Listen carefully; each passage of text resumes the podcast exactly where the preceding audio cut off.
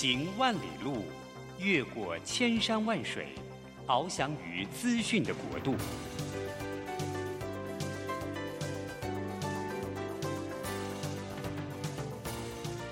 以全方位的视野，飞向更高更远的目标。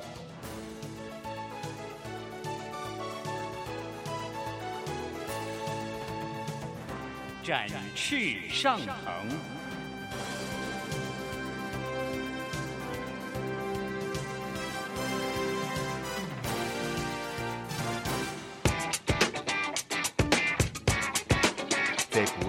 的时代中，让我们学习用新思维、新眼光，掌握新趋势，给自己一个看得见的未来。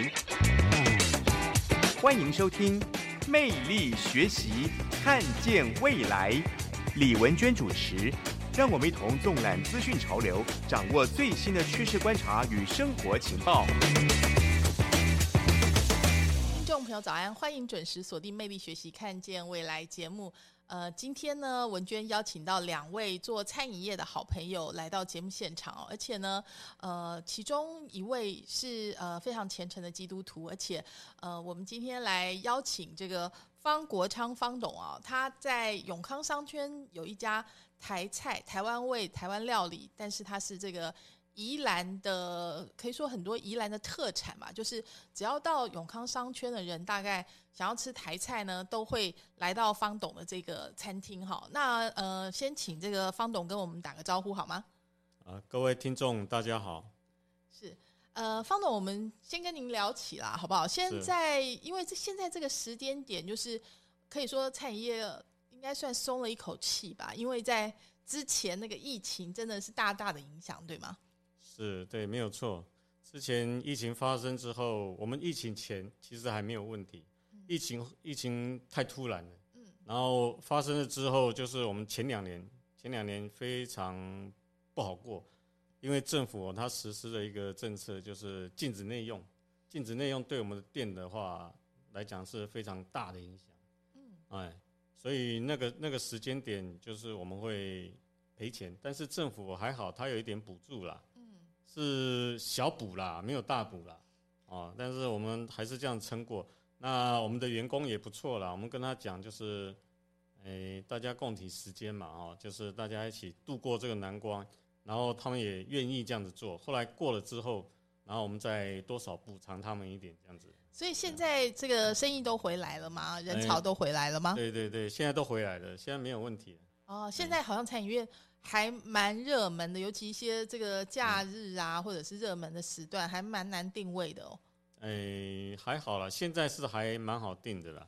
但是过年过年的位置大概都已经定满了。是，哎，所以说就是有一点大家闷闷太久了，就是对对对对是。那我们来话说从头一下好不好？就是因为。方董的这家餐厅在台湾，尤其永康商圈，相当的有代表性啊。因为我们知道永康商圈一直以来都是观光客喜欢聚集的重点嘛，那大家一定会想要吃台菜，那自然而然就会到您的餐厅去嘛。那可不可以先聊一下，您是怎么样从事这个行业，做这个创业？好，是怎么开始的？因为刚开始我本身就是做台湾料理的。然后后来，因为是我们在罗斯福那边开了一家便当店，啊，也有卖面。然后为了要拓展拓展业务，然后我们就到永康街去找店面。那个时候大概二十三年前，因为我们在永康街已经开了二十三年了，哎，然后后来在那边看了一家店还不错，因为他们没有贴单子出来卖，哦，那我们就去问问人家，他们愿意卖，因为他当初是一个药房，然后我们就把它买起来。买起来之后，我们就是因为要开店，所以去买。那时候比较便宜啊，但是现在已经是天价了。不过二十三年前也不便宜，对不对？算起来，对，在那个时间点上算是不便宜啊。但是现在更可怕。对，还好有买，应该这样讲哦。就是说，对对对，呃，房地产的增值这件事，因为你们自己买的嘛。对对对。所以呃，因为刚刚文娟有跟方总聊一下，就是其实您是呃科班出身，就是从小就是做餐饮就对了，在。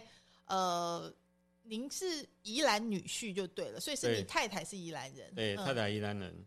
然后我们，我之前就是因为在他的他们自己开的店里面，哦上班，所以才认识我老婆的。然后他们那才家餐厅吗？嗯、现在吗？之前你岳父他们开的那一家是，哎，没有开了，那个没有开了。之前是餐厅就对，对，之前餐厅很久了啦，在也很有名吗？嗯，在什么路啊？我看农安街，哦，哎在农安街也是台菜就对对，台菜的。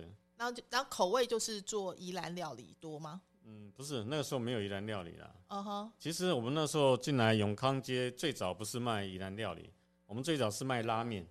哦，哎、所以我们的里面设备其实以前就是以拉面为主，所以我们的厨房很小，没有很大。是哦，你进去看就知道了。但是我们出菜很快。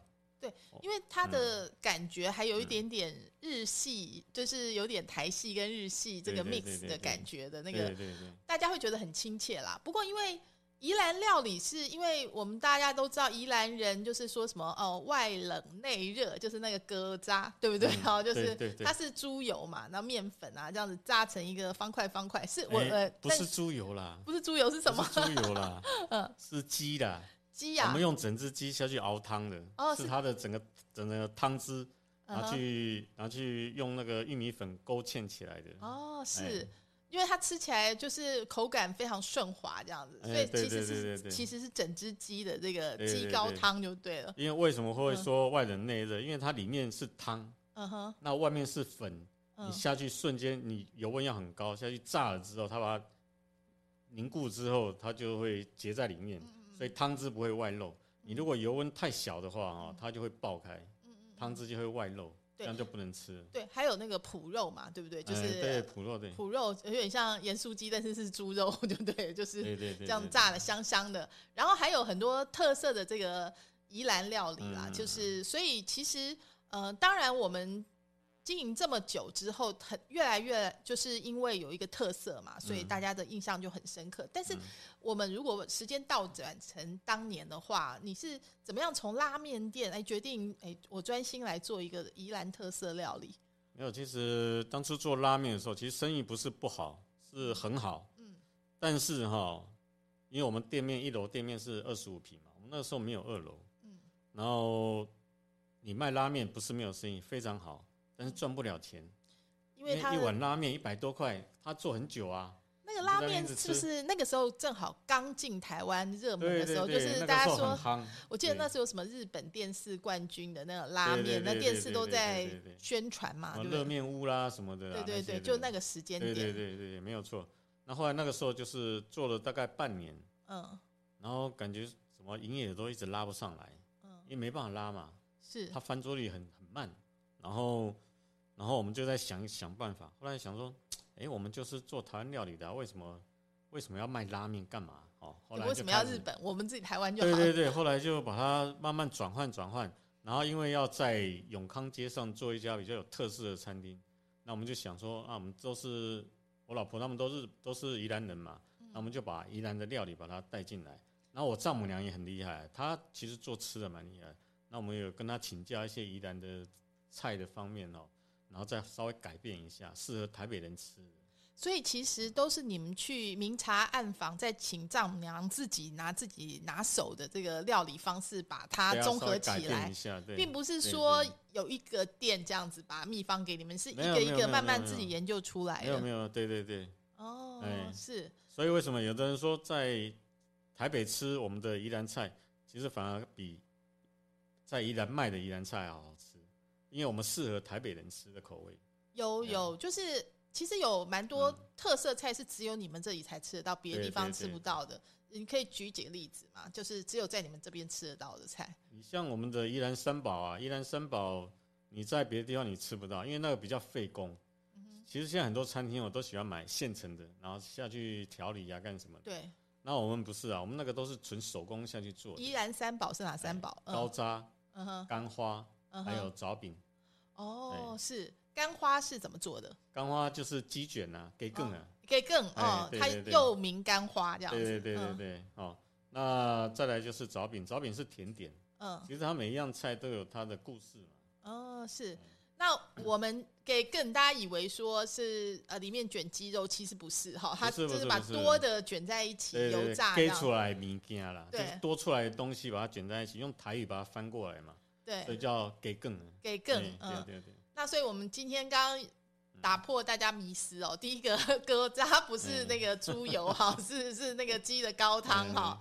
然后呢，再来就是给更好，里面没有鸡哈，它是那个猪肉，对不对？把多的东西都卷在一起，没错没错。因为炸出来就香香脆脆的嘛，哈，就是它就是很好吃。那另外呢，这个枣。叫做金枣枣饼，就是宜兰最有名那个金枣。对对对，我们是综合一些宜兰一些那个蜜饯，然后下去把它调制的。因为这道菜最早以前就是在宜兰哈当地，他因为他们有钱的人才吃得到的。为什么呢？因为很多人有钱家里人都会请外佣，外佣不是说外佣了，就是我们本国的那个，就是请佣人呐哈，嗯，佣人，然后在家里煮。但是他们当地人很会料理，啊，他们知道说小孩子因为去上课要走路走很很远的路，所以半路哈就做那个枣饼给他吃，带在路上一边走一边吃的。是是，哎，以前是这样子的。对，因为那个你知道金枣就叫又又叫金，其实它它是像金桔的一种吧，就是它它是不太一样，不太一样。金枣是绿色的，对，然后金枣它是有一点像像橄榄球那个形状一样，那金桔它是圆的。对，金桔柠檬那很酸哈，金枣是这个小小的，然后它是橘色的。那但是通常也是会用这个蜜制嘛，它就变成像蜜饯一样。对啊。然后我们把它切碎以后，然后再做成那个调制起来的这个用炸的这个小点心，所以这叫做宜兰三宝这样。对，这是你们的招牌菜必点。对对对，好，就感觉很不错啊。尤其现在这个大家吃的会觉得，嗯，喜气洋洋的哈，都有好彩头的意思。那另外还有一个重点，就是因为呃，宜兰料理就是很多海鲜海产嘛，所以这个特别的新鲜，对不对？所以海鲜的部分呢，在永康商圈这边卖海鲜。其实海鲜哦，我们其实海鲜没有说太多，为什么？因为海鲜的我们是小吃店。小吃店你卖的太高单价的哈，有的时候客人会觉得说，你这个地方卖这个这么高单价的东西，但是我们会有尝试的在卖啦，还是有一些海钓鱼啊干什么，还是有加减会有一些啦，因为那有一些客人需要这样子，但是通常我们是不太会进太高单价的东西。是，就是说虽然是海鲜，但是是平价的，就是薄利多销的，对，而且有一些你们。有巧思把它做在一起，对不对？像有一个鱼是用竹叶把它包起来，是不是？就是叶子的那个。不是叶子，是竹片。竹片，对对对，那个要讲一下嘛。青鱼，对，青鱼干煮。嗯。因为那个青鱼干煮，我们是煮大概要诶最少要七个小时以上。嗯哼。它整个让它入味。嗯。哎，整个让它入味，而且那个青鱼它油脂也不会跑掉。我也没有在别的地方吃过这个耶，也没有哈。对，这个是你们的。这个这个是其实是属于日本料理的一种哦，是。哎，我们只是把它加进去。嗯哼，对，但是就是不常在别的地方吃，呃，就是很难吃得到。其实，嗯，就是很费工的东西，其实很多现在师傅都不太做。哦，这个很费工吗？嗯，也是很费工啊！你要新鲜活那个那个鱼，我们是冷冻的。对。来时候要退冰，自然退冰之后，然后切，切之后，然后还要包。还要卤，哦，那个工也是蛮长的。竹片你还要特别去木片，木片哦，对，木片还要 还到哪里找木片啊？真的木片买得到啦，买得到，买得到，对对。只是做菜还要用木片，就比较。木片主要是什么？因为我们在煮的过程哦，不会让它粘住啊。嗯嗯嗯。鱼跟鱼它之间它不会粘住。对。就是以那个来分开这样子。是，哎，就是简单的说，就是您的餐厅里面的东西就有一些小巧思，好，而且就是很有。呃，家乡味，但是呢，又在别的地方没有吃到，就会觉得哎，耳目一新的感觉哈。所以我想，这会这么多年这么受欢迎是有道理的哈。那我们休息一下，这个听段音乐回来之后呢，我们来跟方董聊哈。就是说，嗯，你在这里经营这么久，等于说看到整个商圈的起呀、落呀，又再起哈。然后有没有发现一些趋势？还有就是你们现在这个时间点很勇敢的哈，就是。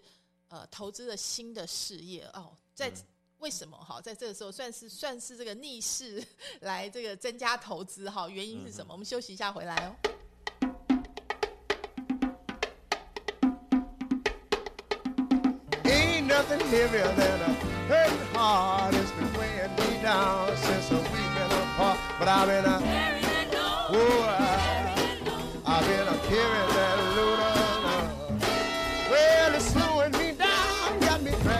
shoes. And I, now I'm stuck with those blue down blues but I'm here. Yeah. yeah.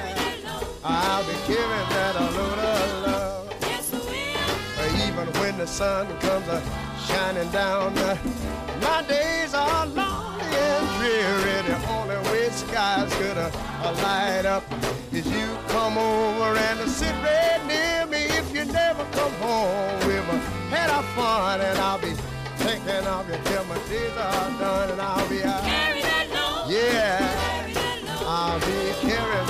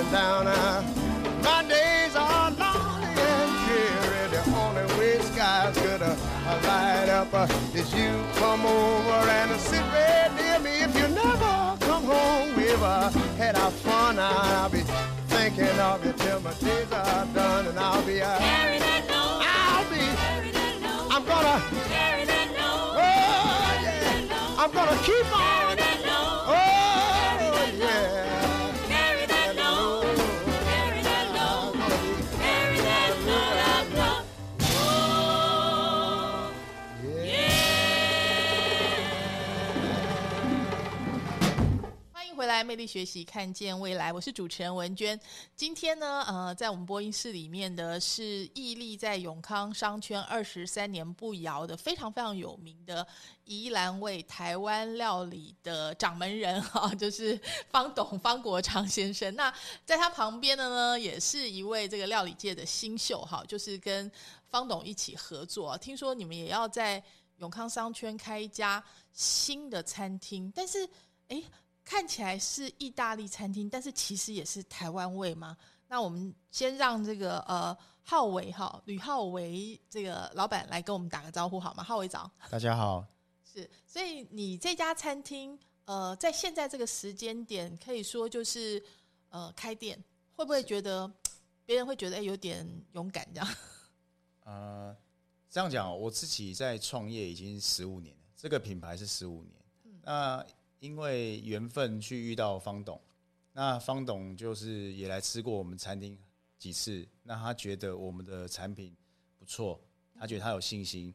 那刚好他在永康商圈的的历史已经蛮久了，那他的在那边的人脉他也也很熟悉地缘性，所以他就有有一天他就找我到永康商圈，他就带我看了那个店面，那他就说就也也是给我机会啦，让我让我在这边发展看看，是，对。呃，我们刚刚跟方董聊到一半嘛，好，就是说这个呃，我们刚刚讲宜兰味的台湾料理的这个特色菜，其实很多都是你们要再发挥巧思，哎，像刚刚有讲到的什么鸽渣呀、干花，就是给梗嘛，哈，然后还有一些就是脯肉啊，这些就是都是很搞刚的，哈，那其实经营起来会比较累耶，因为我们通常说你的这个呃竞争者他们都很快嘛，对不对？他们基本上是呃也不用用这么多的人哈，你要请好多的欧巴桑，对不对？我看你好像以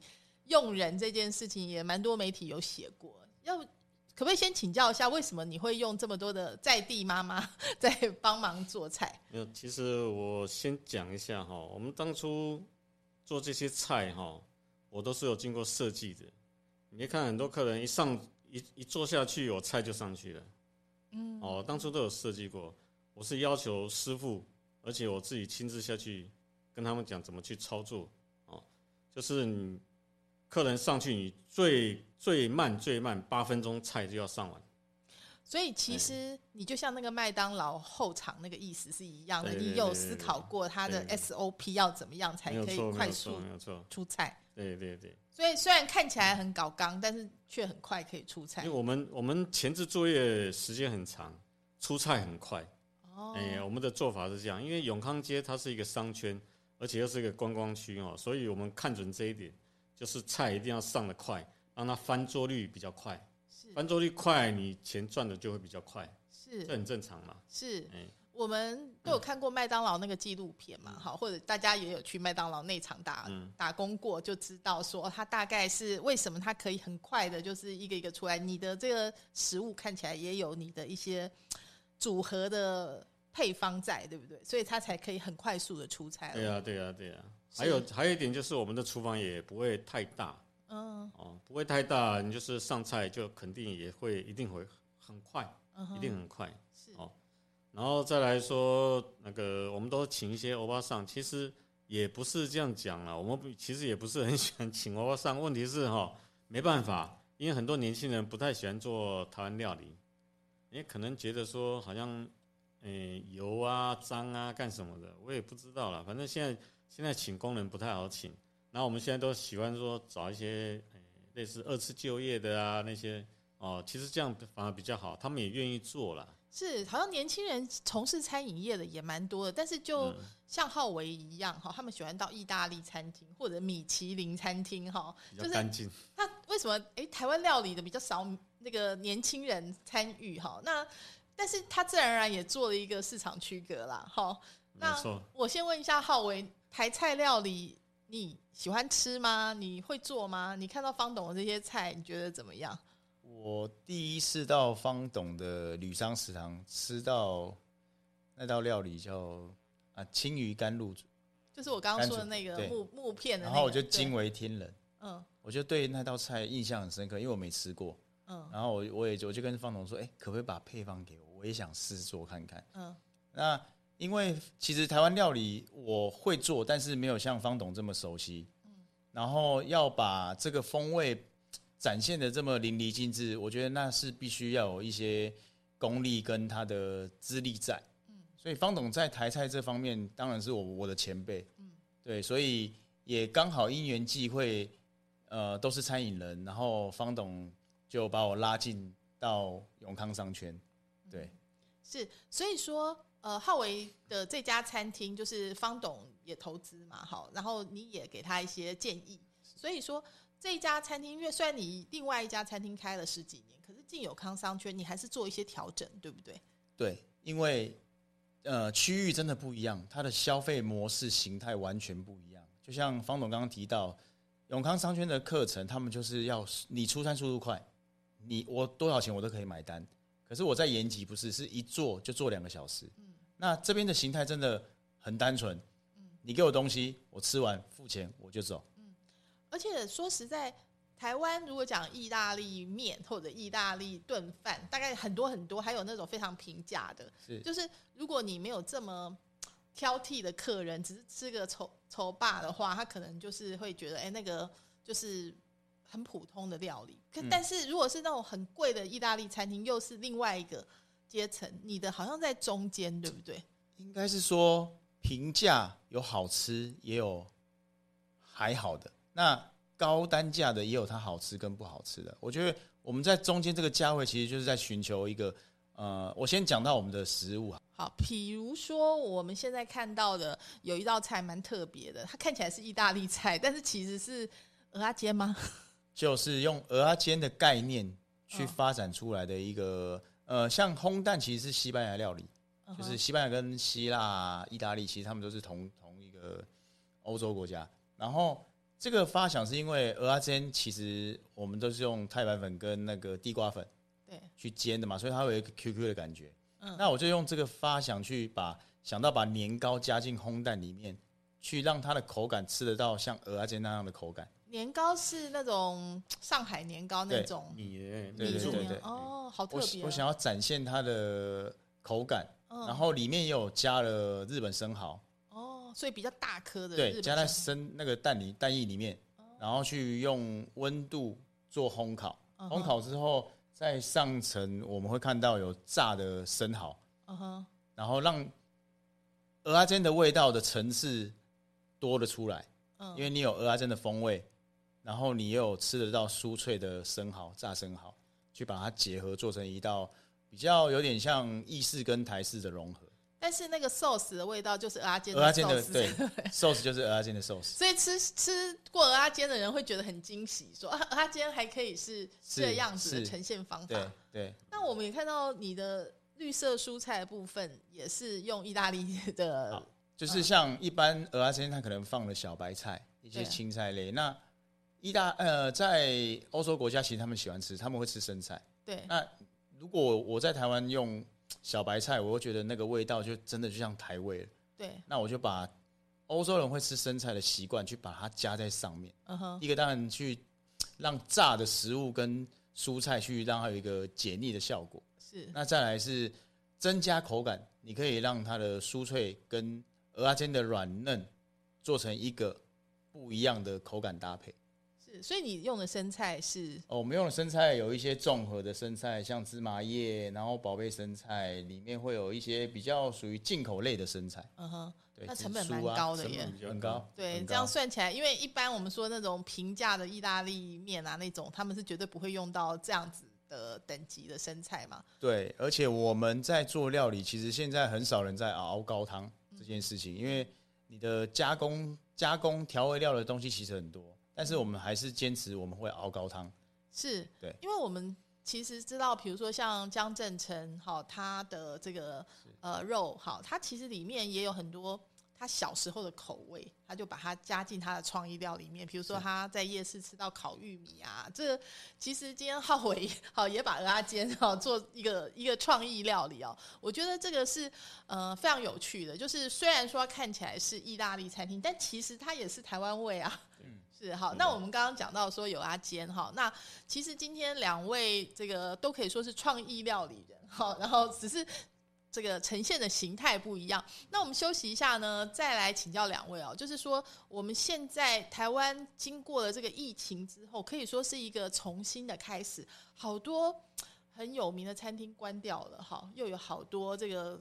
过去的巨人倒下了，那当然也有新的机会产生了。你们怎么看待现在这个市场呢？还有这个现在外送，哈，简简直是呃越来越多人哈，就是不出门，就是直接就是呃就 f o o Pound 啊，或者是这个 Uber Eat，而且他们其实平台抽的很高，好，它到底会对餐饮业有什么影响呢？我们休息一下，回来再跟两位聊哦。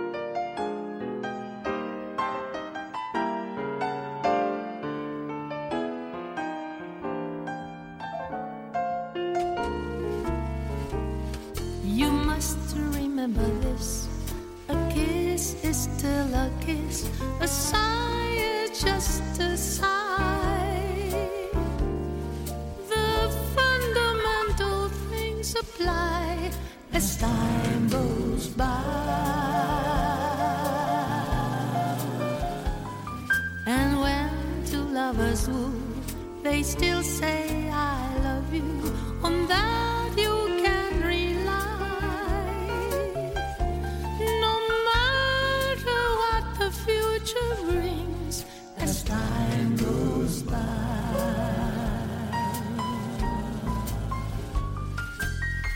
Moonlight and love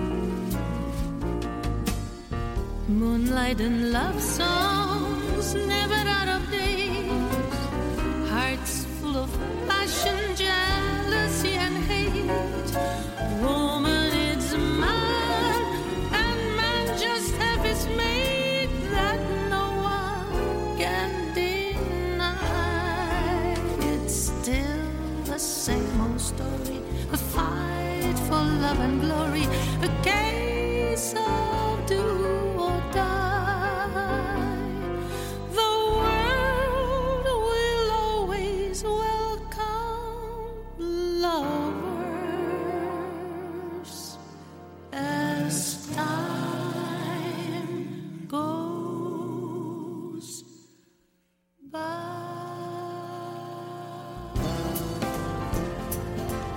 台北 FM 九零点 九，佳音广播电台；桃园 FM 一零四点三，Go Go Radio；宜兰 FM 九零点三，Love Radio。这里是佳音 Love 联播网，精彩节目，欢迎继续收听。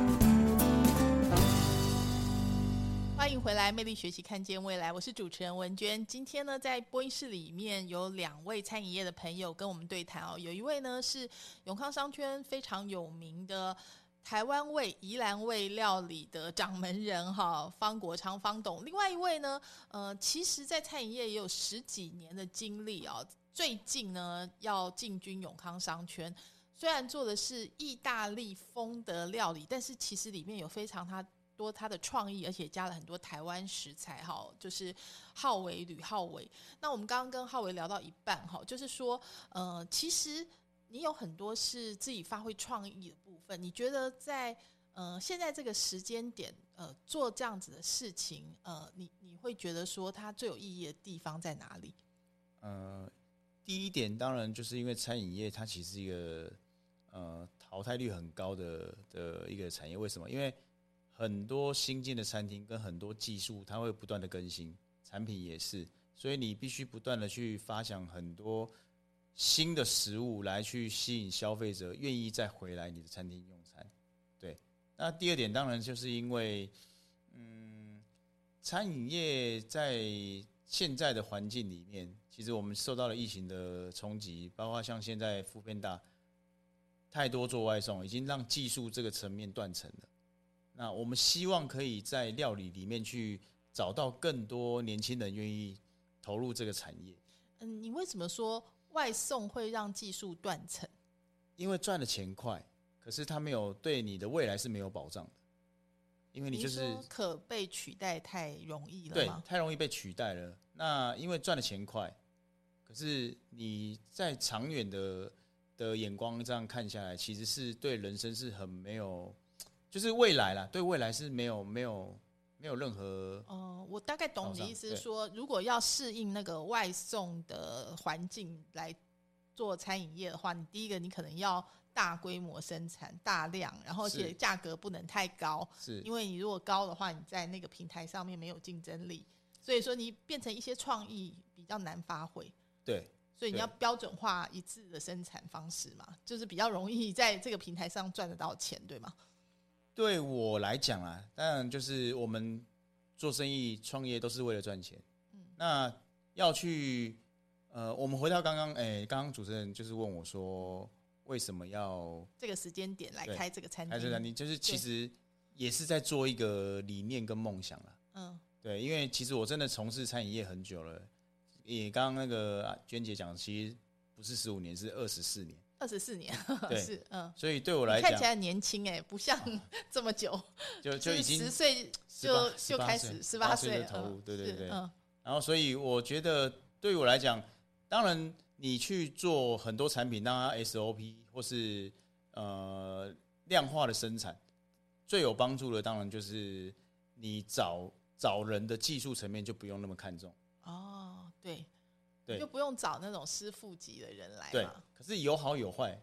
我觉得我还是本身还是喜欢料理的，嗯哼，所以我愿意投入时间在里面。那所以我会比较多一点时间在发想新的产品，我们该怎么呃可以用台湾的食材去结合意大利的手法，可以变出属于我们自己餐厅的味道。是好，我们刚刚其实看到了很有趣的这个鹅啊烘蛋哈，意式啊烘蛋，但是其实是台式鹅啊煎的变形金刚哈。那我们现在看到另外一个，这个也蛮有趣的，它它是什么啊？它很漂亮哈，一个一个的，也是开胃菜吗？嗯，开胃菜，这个它叫做是什么？嗯，呃烟熏鲈鱼可乐饼。那我会发想这道料理的原因是，其实，在意大利他们会用咸咸鳕鱼。嗯哼，那咸鳕鱼对我来讲，第一个成本高，嗯，第二个你要取得比较难，再来它处理的方式真的很麻烦。嗯哼，那刚好我有一个朋友在做烟熏，那他也是股东，嗯，然后他做烟熏鲈鱼这个产品，我觉得很好吃，好像很少听过烟熏鲈鱼耶。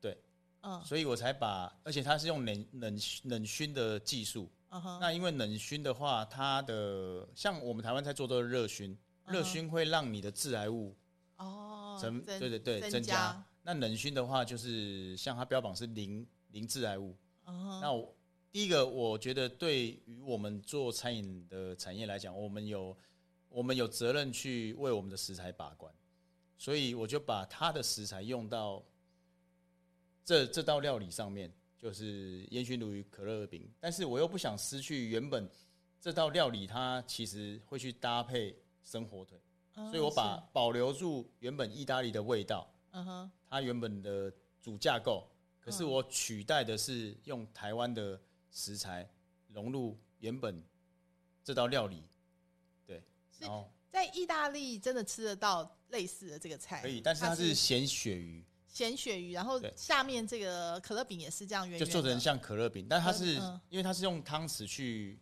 它会变成是椭圆形的，哦，是。所以说，我们如果来吃的话，它上面这个 sauce 是什么？哦这是那个陈年醋，巴沙米哦哥巴沙米陈年克醋，对，哦然后去综合鱼的，它其实是让味道在。我常常觉得哈，料理就是对，你会去让它每个东西的碰撞，它会产生不一样的风味出来，嗯这就是料理好玩的地方。对，因为我们一般来讲生火腿，好，那可是你已经用鱼，好，那意大利用的是这个咸鳕鱼咸鳕鱼，然后你用的这个是腌的鲈鱼，这而且是冷熏的，对不对？冷这个很特别啊，就是我们真的没吃过，所以你可以形容一下口感吗？它是它里面会加马铃薯，嗯哼那为什嗯么要再加上帕玛黑跟醋？就是因为它的那个鲈鱼其实风味很强烈，可是它的咸度不够，嗯哼，那你就去利用这种那个那个咸火火腿来去加重它的咸味。所以有这个火腿的风味，又有这个鲈鱼的这个烟熏味烟熏味，对，然然后又有马铃薯薯的甜味、甜味，然后又有炸的酥酥脆的酥脆感，然后你再用用醋醋去去把那个提所有的味味道，嗯它是变得融合在一起，就创造出一个不一样的味道。是。那消费者吃了以后，他们给你什么 feedback？这也嗯是我们的招牌，招牌就是卖的很好。就是像那个鹅煎蛋 之外，还有这个也是，就说它的有趣的点就是说，你吃到这道菜，你会眼睛一亮，然后说：“哎，我在别的地方没吃到过。”然后又会有记忆点，对，就是有记忆点。好对，我觉得料理就是要让消费者有记忆点。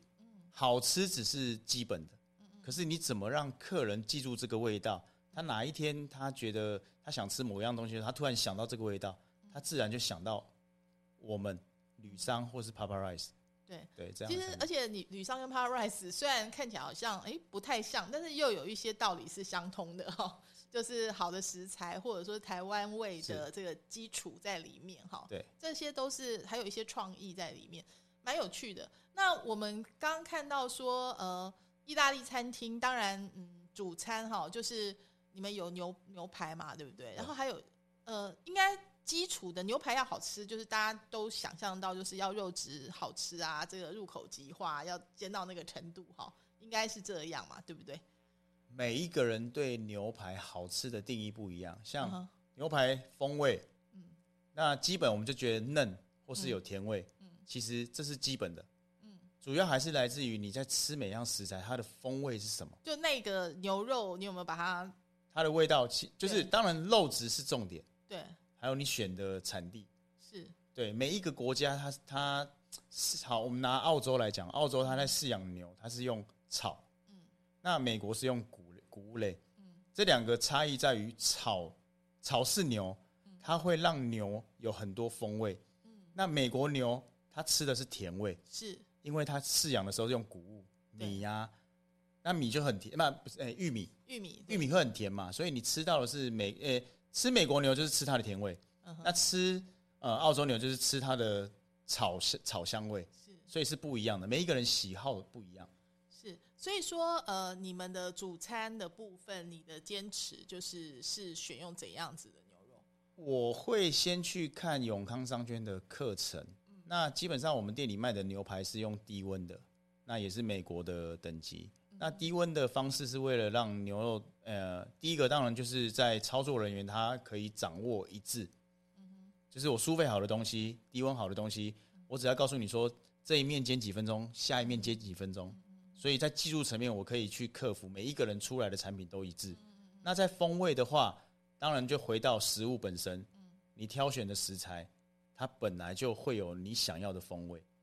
对，所以我们选的是美国牛。是，那另外还有一个蛮有趣的，你也选择了鱼当你的招牌菜的 主餐之一嘛，是纸包鱼，对不对？它是纸包鱼，它是怎么做的？你怎么会想到用纸包鱼这个概念？纸包鱼其实在很多餐厅都有做，但只是说你放的什么食材去变成你们餐厅自己的特色。是那我们在做纸包鱼，其实第一个讲究当然是它是呃鱼的鲜味，然后蔬菜的本身的甜味。那这个基础之下是没有变的。可是我为了让那个风味再提升，我最后嗯，纸包鱼的概念真的就是像我刚刚提到有，它很像针，因为你把用纸包起来之后，它的热气散不出来，所以它必须在里面循环。那这个功效就是你不会让你的鱼肉变老。是。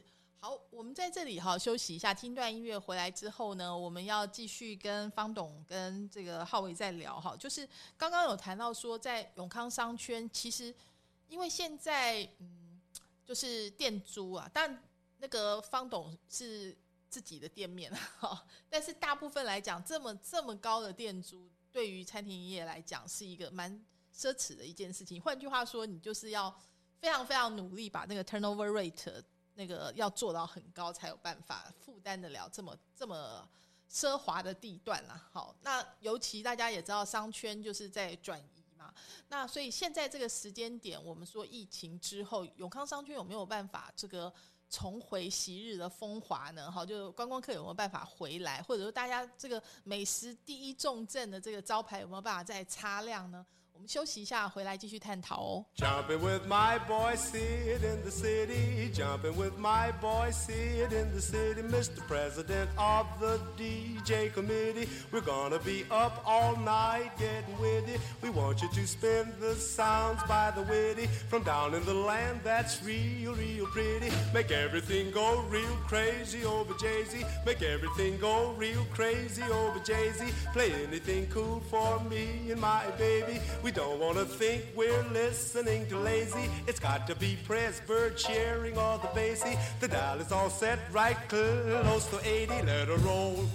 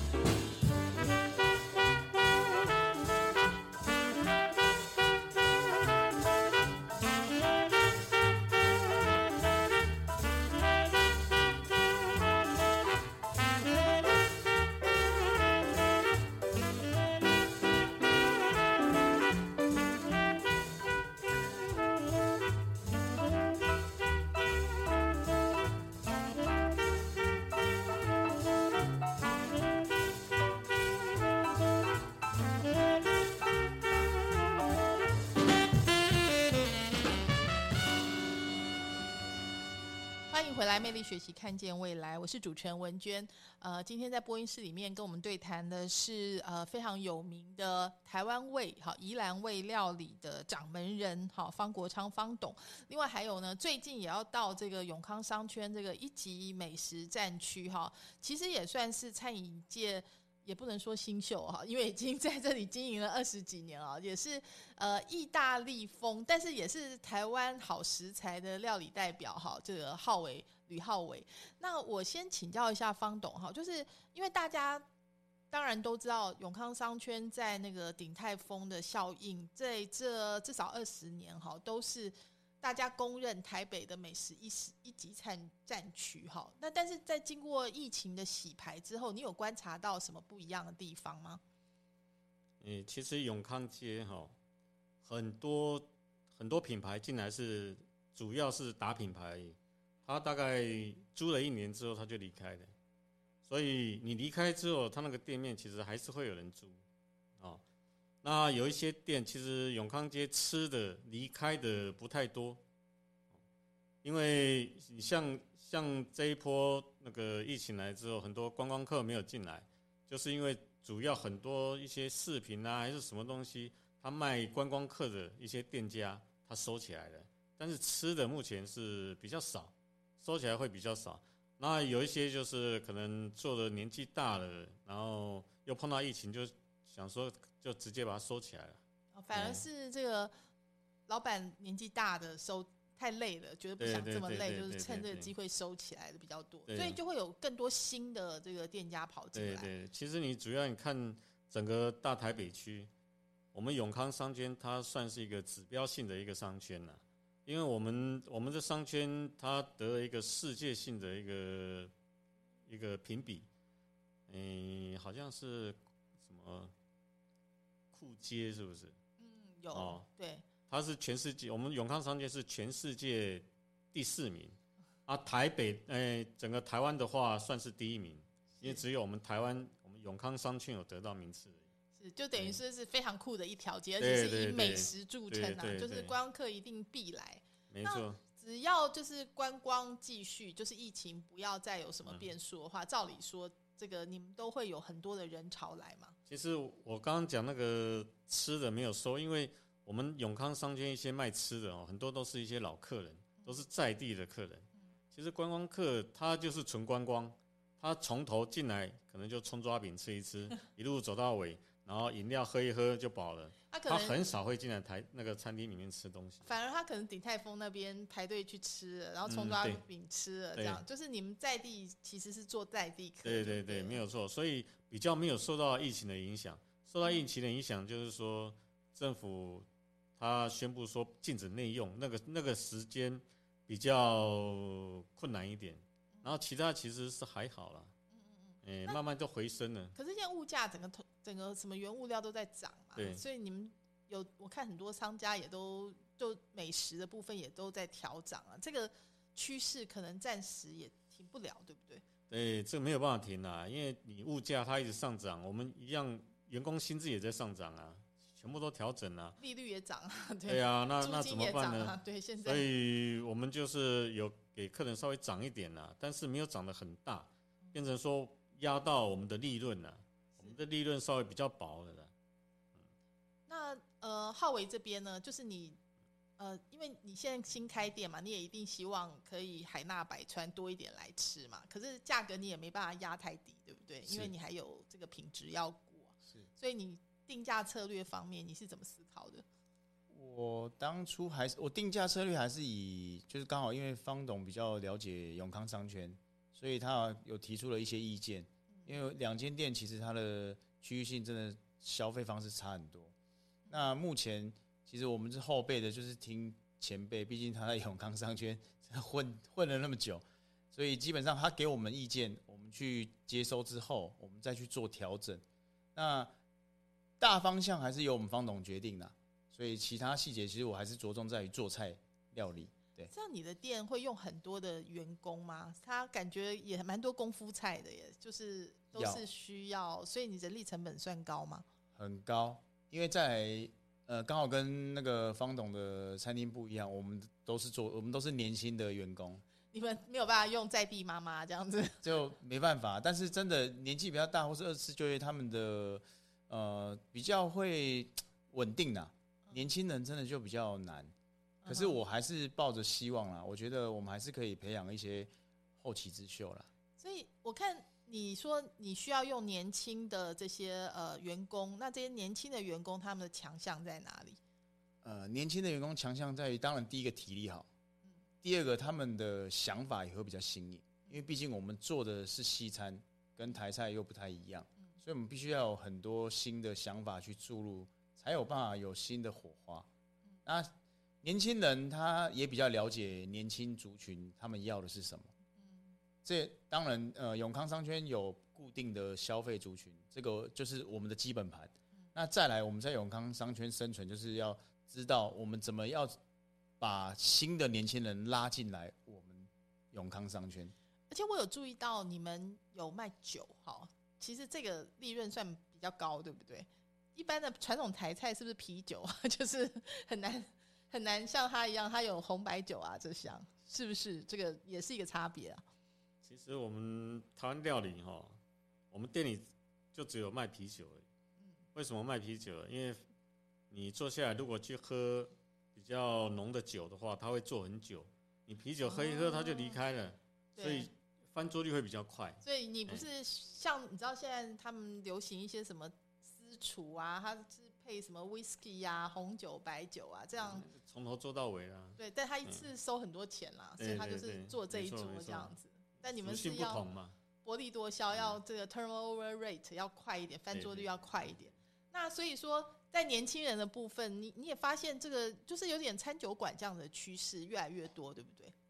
呃，餐酒馆已经已经已经风行一阵子了，只是说我们会卖酒，也是想要再去做。第一个当然，呃，做层次比较高一点的客人，他们比较懂得吃跟品味生活。那年轻族群现在也越来越懂得生活。那红白酒，我觉得对我们来讲，其实我自己认为啦，我我不知道跟方董一不一样。我觉得酒其实没有很好赚，为什么？不好赚？因为其实，嗯，你供了那瓶酒，它也是要做很久，你还要提供杯子，一瓶酒可能利润给你几百块，可是其实相对它时间也比较久，而且那杯子不太好洗，对不对？就是有的洗碗机价格又高。破了，对啊，对啊，就就是都都是都会是耗损，所以对我们来讲，我们还是把主力放在餐点，因为永康商圈的课程真的就是来得快去得快。是，对。那所以你的创意菜会源源不绝吗？你每一个 C 人都会 有一些新的东西出来吗？我会在一段时间里面，就在过程当中就会开始吸收新的资讯之后，然后有什么新的元素就会注入进去，然后可能或许不在菜单上面。它会在我们的 special menu，就是在我们的黑板上面去提供给消费者，对，多一点选项。这样是，今天非常开心哦，请到两位可以说是台湾美食的代表。因为我们刚刚讲永康街呢，它其实就是台湾美食的橱窗哈。就是如果你想要知道台湾有什么好吃的，然后最酷的一条街就是可以过来。那我相信呢，不管是在地的这个内行的这个饕客。或者说是国际的观光客来到这两家店家进来品尝，一定会对台湾美食的印象会觉得，嗯，真的是物超所值，而且有非常多的创意在其中。今天再度谢谢两位来到魅力学习，看见未来，也谢谢听众朋友的收听。我们下周同一时间空中再会，拜拜。